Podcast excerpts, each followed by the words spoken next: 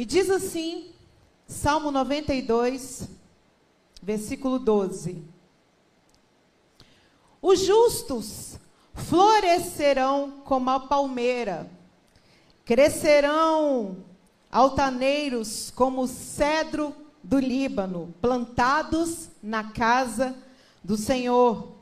Florescerão nos átrios do nosso Deus, mesmo na velhice, cheios de seiva e viço, produzirão muitos frutos, para proclamar que o Senhor é justo, Ele é a minha rocha e nele não há injustiça. Vamos dizer todos, Ele é a nossa rocha e nele não há injustiça? Ele é a nossa rocha e nele não há injustiça. Eu estou muito familiarizada com o cedro do Líbano. Tem 25 anos que a minha mãe, a pastora Glenda Linhares, ela é perfumista. Ela é especialista em óleos essenciais. Então ela sempre recorreu a esses óleos, esses meios alternativos para poder nos ajudar, seja para relaxar, para dormir, para curar uma cólica. Então eu cresci conhecendo muito sobre óleos. E o cedro do Líbano, ele tem um alto poder, eu, por estar familiarizada, eu compreendi apenas esse lado dele, olfativo, medicinal, de cura, porque ele tem um poder adstringente, um, ele tem um poder de cura através dos seus elementos químicos. Além de também o álcool dele ser usado na criação, na confecção de perfumes. Então, eu conheço muito esse material, mas eu não entendia o que que o salmista queria dizer, até eu parar para poder, de fato, pesquisar. E o cedro do Líbano, ele traz uma verdade muito grande. O cedro, nos seus primeiros três anos, ele cresce muito pouco. Ele cresce apenas 5 centímetros para fora. Ele é apenas um pequeno brotinho nos seus três primeiros anos. Só que ele cresce por dentro. E ele chega a medir um metro e meio nesses três anos. Então é praticamente impossível você arrancar ele só com a mão, porque ele já criou uma certa profundidade. Só que ele não para por aí. A partir do quarto ano, ele começa a crescer para fora. Só que ele cresce lentamente ainda, ele não cresce rápido. Ele cresce uma média de 20 centímetros ao ano para fora. Só que, em compensação, ele vai aprofundando as suas raízes, ele vai crescendo para baixo. Ao final dos 20 anos, ele chega para fora uns 40 a 50 metros. Se torna uma árvore muito frondosa, muito forte. É usada a madeira dela para confecção de móveis. Era usada para confecção de navios. Salomão, quando ele construiu seus palácios suntuosos, ele usou a madeira do cedro do Líbano. É uma madeira que tem um alto poder de conservação, ela não se deteriora facilmente. Insetos, cupins não conseguem destruí-la por ter esse poder adstringente, esse poder muito forte. Ela é perfumada, tem um aspecto avermelhado, então ela exala perfume. E a verdade é que ela é magnífica. ela é estrondosa. Mas como eu disse, ela levou tempo para ser grande. Mas o mais impressionante não é a altura que ela alcança, a beleza, o perfume que ela exala, mas são as raízes profundas que ela alcança. Ela alcança raízes tão profundas que chega a ser impossível arrancar uma árvore de cedro do Líbano. Porque ela vai crescendo, ela vai crescendo, ela vai crescendo sem parar. Existem árvores que chegam a viver até 5 mil anos, como os pinheiros. E ela adquire uma força tão grande se ela encontra uma rocha pelo caminho e ela tem uma uma abertura nessa rocha, ela entra por essa fenda e destrói a rocha. Quando ela não acha a fenda, ela abraça, ela sai entrelaçando essas pedras, e assim se dá o crescimento do cedro do, cedro do Líbano. São tão profundas as suas raízes, que ela não depende da natureza, ela não depende do clima, porque ela consegue alcançar os lençóis freáticos, então ela não depende da água da chuva, porque ela encontra o seu próprio alimento. Foi isso que o salmista disse, que nós deveríamos ser o cedro do Líbano plantado nos jardins do Senhor. Muitas vezes nós não temos o crescimento para fora que nós queremos, o reconhecimento, a proporção desejada. Mas o importante é que nós estamos aqui, que nós estamos crescendo no Senhor, buscando conhecimento, buscando refúgio, buscando sabedoria, acolhimento.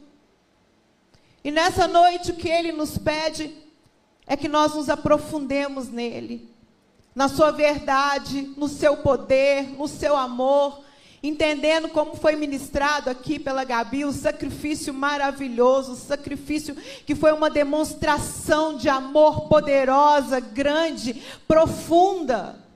Não existiu outra demonstração maior do que essa. Nenhum Deus com D minúsculo veio aqui na terra se entregar e morrer por mim e por você.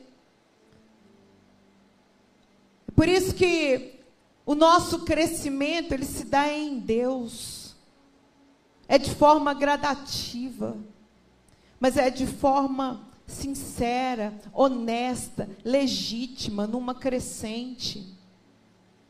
O cedro ele não depende do tempo, ele não depende das adversidades. Ele depende do poder de Jesus.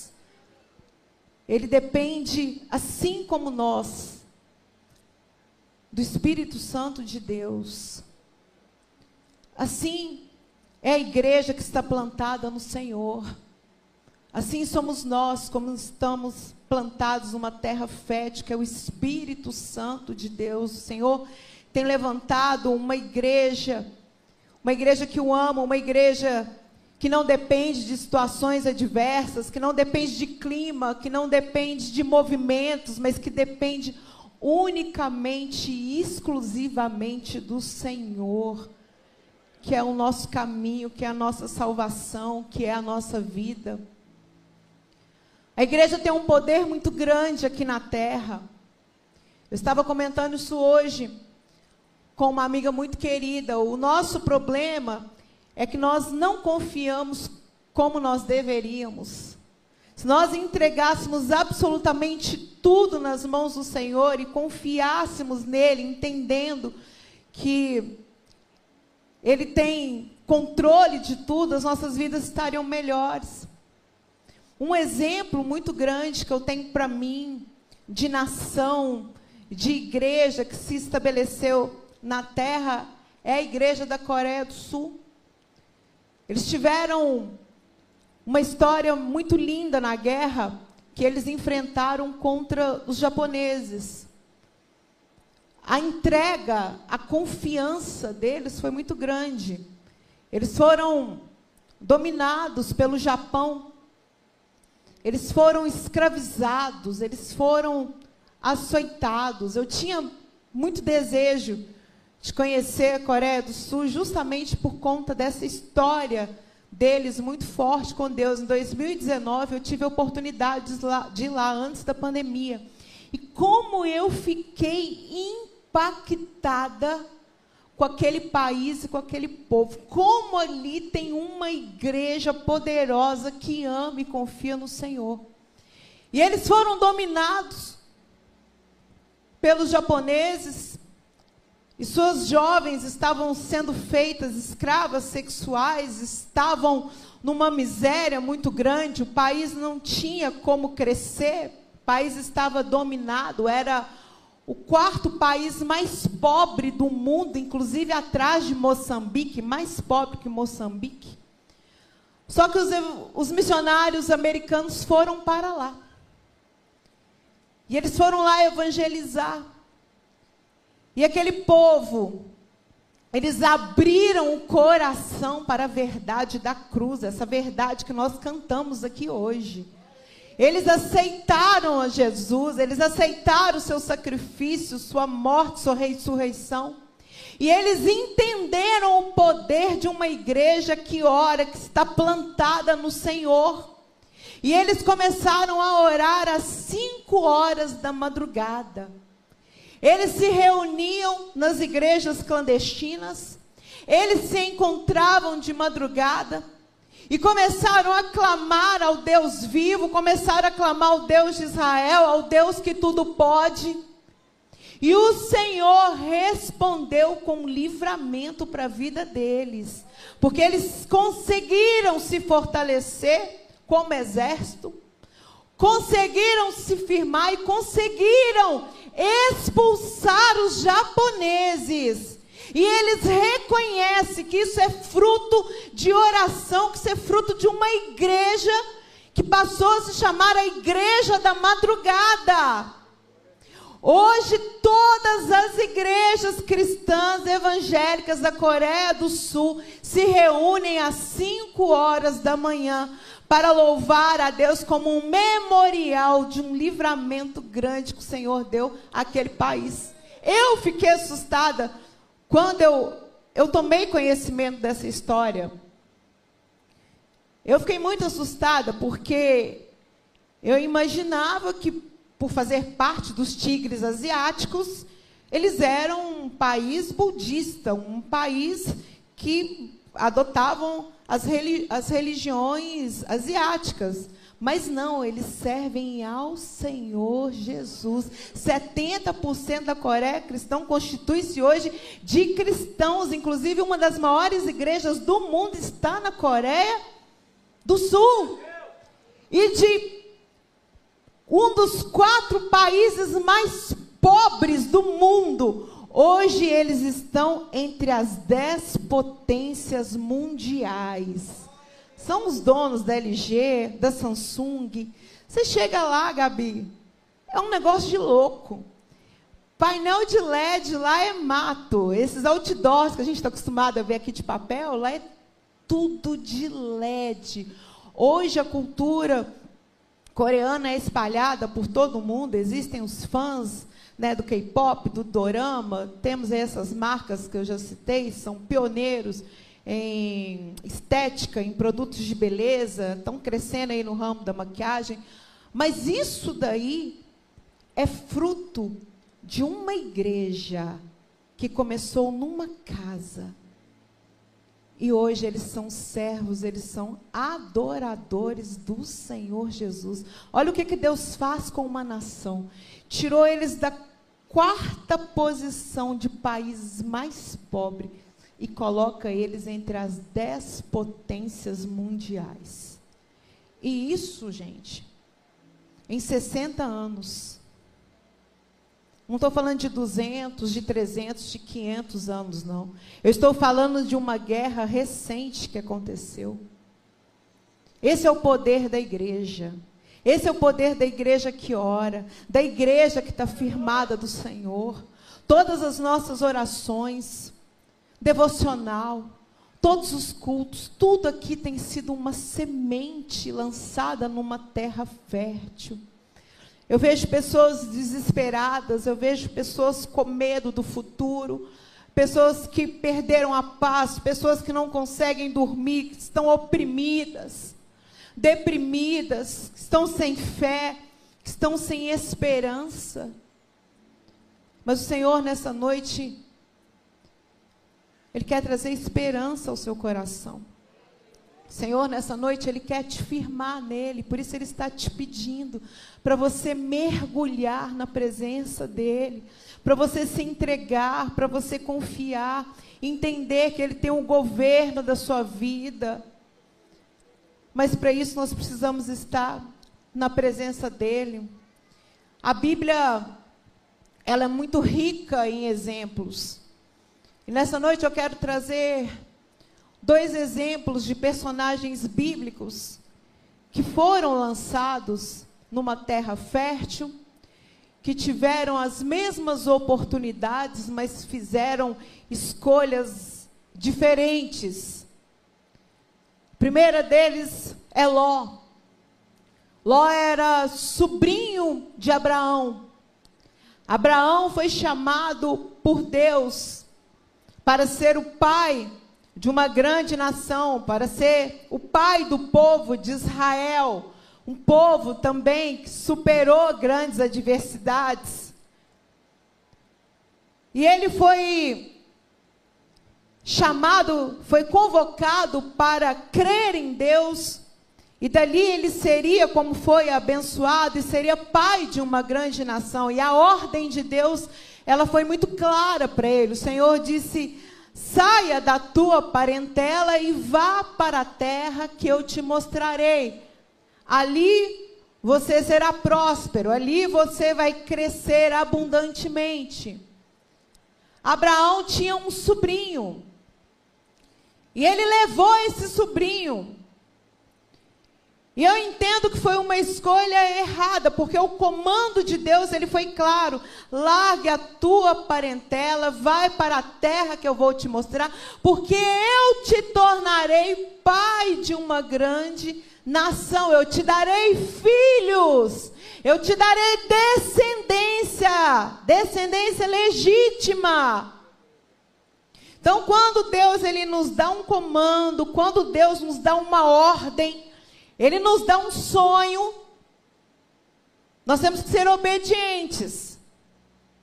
Às vezes o Senhor está te dando um sonho, está te dando um projeto. E não é para você levar ninguém, não é para você levar seu amigo, não é para você levar seu parente, seu vizinho para esse sonho. Talvez é um negócio, não é para você colocar, compartilhar, porque o Senhor quer entregar nas suas mãos. O Senhor quer dar tempo para esse sonho ele crescer. Foi como Jesus no ventre de Maria, ele era um sonho do próprio Deus, então ela teve que preservar esse sonho, ela teve que resguardá-lo, para que ele tivesse tempo de crescer no seu ventre, porque tinha Herodes, Herodes estava antenado, Herodes já estava tomando já consciência de que o Salvador ia nascer. Então tem promessas que elas são para mim e para você. Não são para terceiros. O Senhor está colocando algo no seu coração. O Senhor está ministrando uma estratégia, ministrando aí algo que vai ser grande na sua vida. E você querendo abrir para pessoas. Abraão fez isso, levou quem não devia. Ló, esse sobrinho, ele prosperou. Ele estava com Abraão, então ele contemplava a vida de Abraão e ele desfrutava dessa bênção. Só que a promessa não era para ele, a promessa era para Isaac.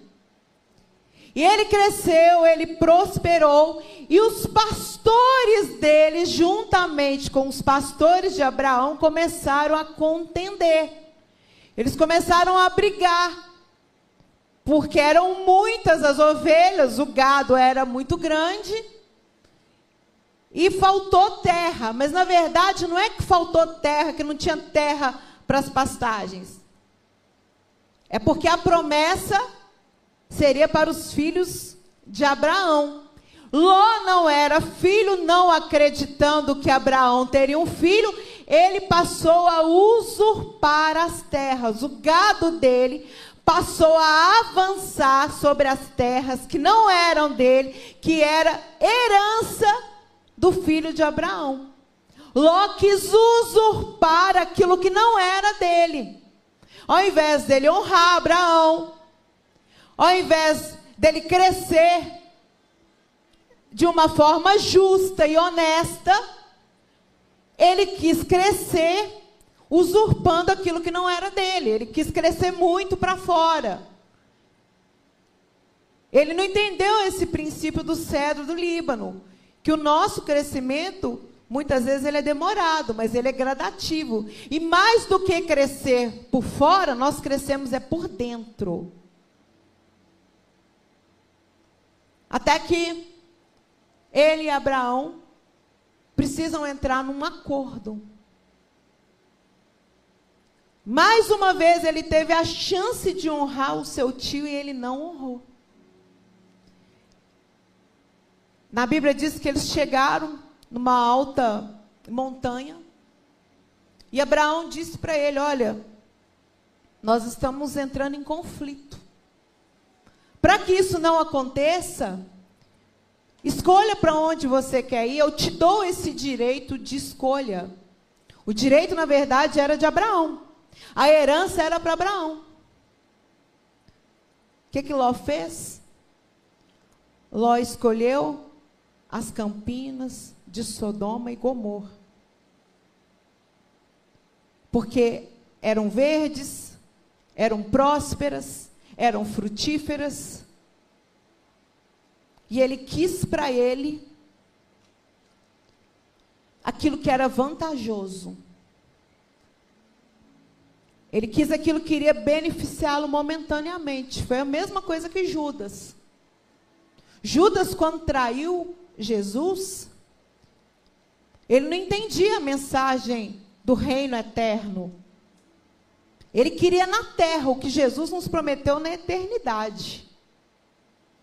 Então ele traiu Jesus porque ele quis causar uma reação. Ele queria que Jesus reagisse aos soldados romanos, demonstrasse o seu poder e a sua glória, para que ele obtivesse o que ele queria nesse reino aqui que é perecível. Ló deu preferência ao que é perecível. Quis crescer demais, quis ter tudo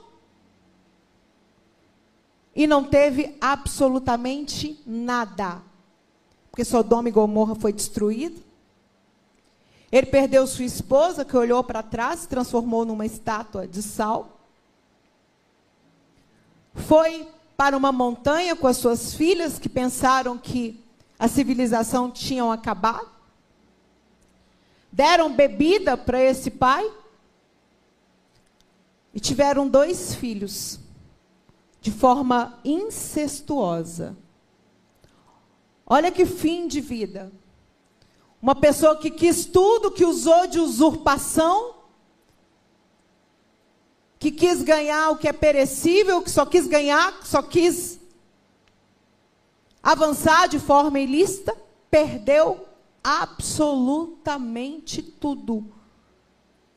E gera dois filhos de dois povos que contenderam que lutaram, que resistiram muito o povo de Israel, que foram os Amonitas e os Moabitas.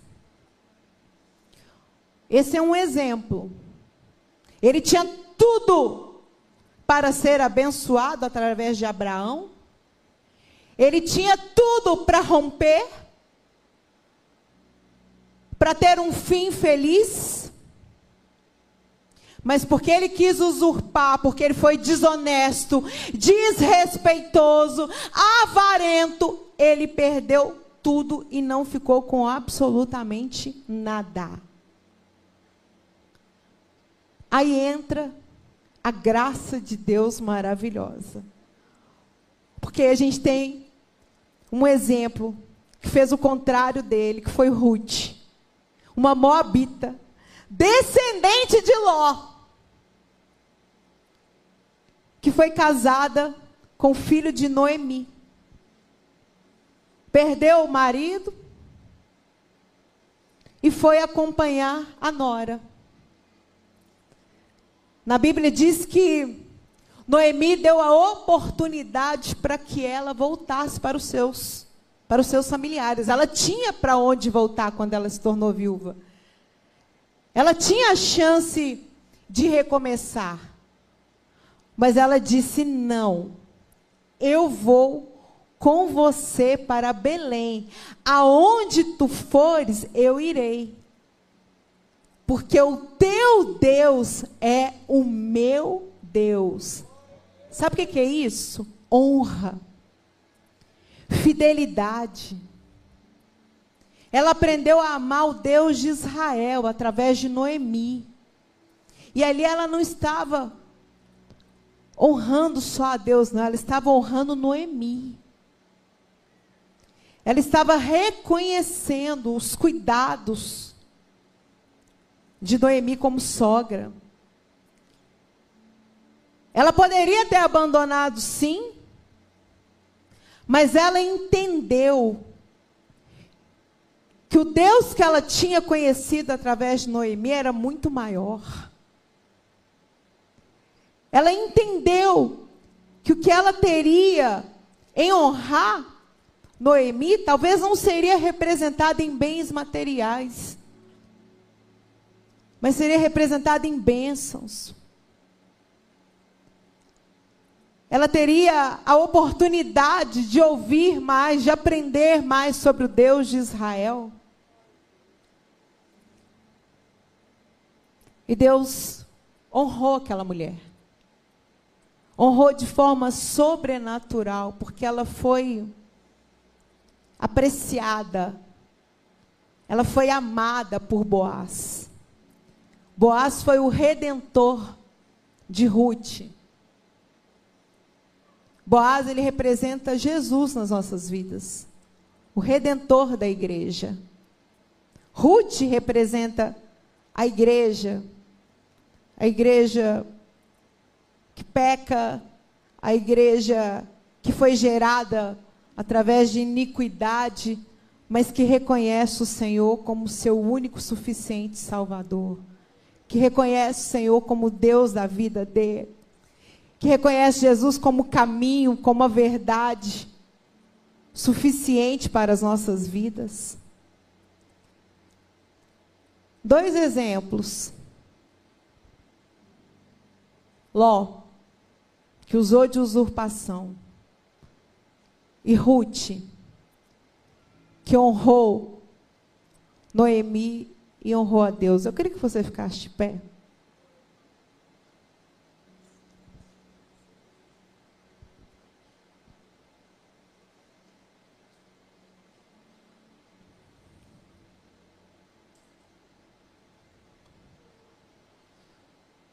Eu não sei qual que é o sentimento do seu coração nessa noite. Como eu disse, não vai ser pelo muito falar, vai ser pelo Espírito Santo de Deus.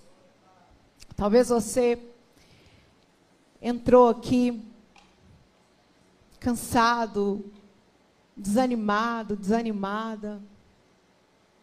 Talvez você tenha sentido que não tem tido reconhecimento que tem lutado, que não tem crescido, que não tem avançado. Se mantenha firme, se mantenha fiel. O Senhor, a cada ministração, a cada louvor, a cada culto, ele tem falado conosco.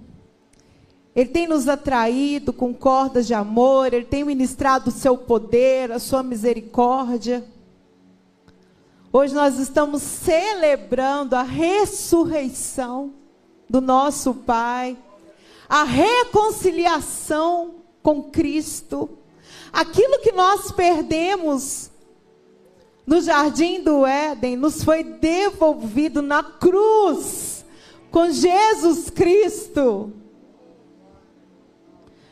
Permaneça firme. Permaneça fiel. Continue crendo. Continue se aprofundando na verdade do Evangelho. Continue rompendo em Cristo. Continue alimentando no Senhor a sua esperança, fazendo com que a sua fé seja fortalecida no Pai.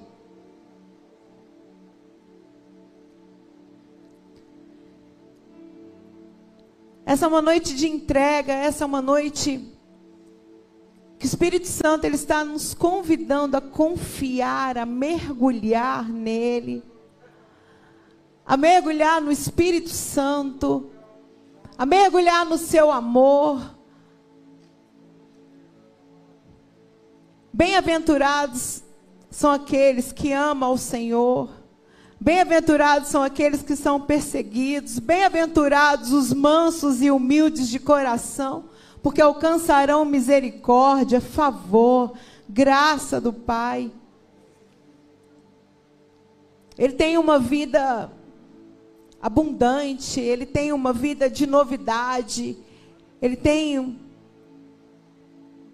uma vida para nós de plenitude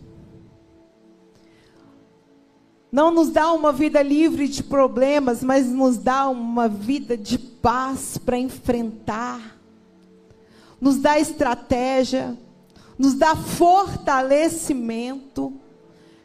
É por isso que nós estamos aqui, porque Ele tem nos fortalecido, Ele tem nos firmado na palavra dEle, e Ele tem pedido, suporta mais um pouquinho.